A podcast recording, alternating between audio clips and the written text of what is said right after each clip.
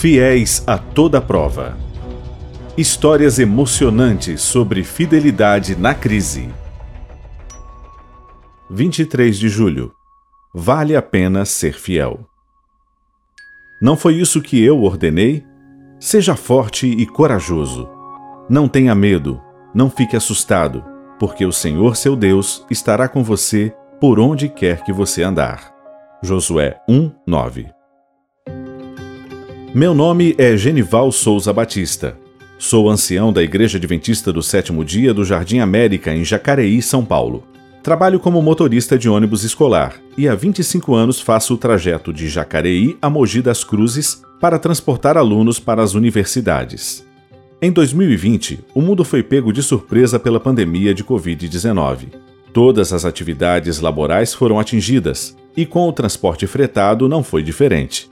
Com uma tentativa de reduzir o risco de contágio entre alunos e o restante da população, as faculdades tiveram o desafio de mudar do ensino presencial para o ensino à distância. Isso afetou o meu trabalho.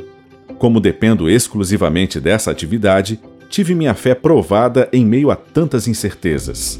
Seria legítima a cobrança da mensalidade do transporte, ainda que as aulas presenciais tenham sido suspensas? Procurei orientações legais e elas apontavam para uma redução de até 25% do valor contratado.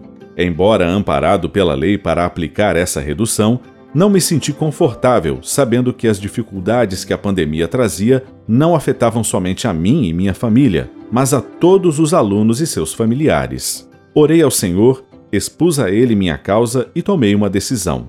Fiz os cálculos das despesas para a manutenção do ônibus e de meu lar minha esposa e eu percebemos que, se diminuíssemos 75% do valor das mensalidades, ainda assim daríamos conta de arcar com nossas responsabilidades. E assim foi feito. Reduzi 75% do valor em vez de 25%. Os alunos e os responsáveis financeiros se surpreenderam ao receber a notícia. Eles nos agradeceram muito e todos foram fiéis em sua obrigação para conosco. Meu ônibus é minha igreja e os pais dos alunos são meu campo missionário. Cada viagem é uma oportunidade de pregação e não costumo desperdiçar. Em meio à crise, mantive o patrimônio e pude pregar o Evangelho aos contratantes por meio de minha atitude.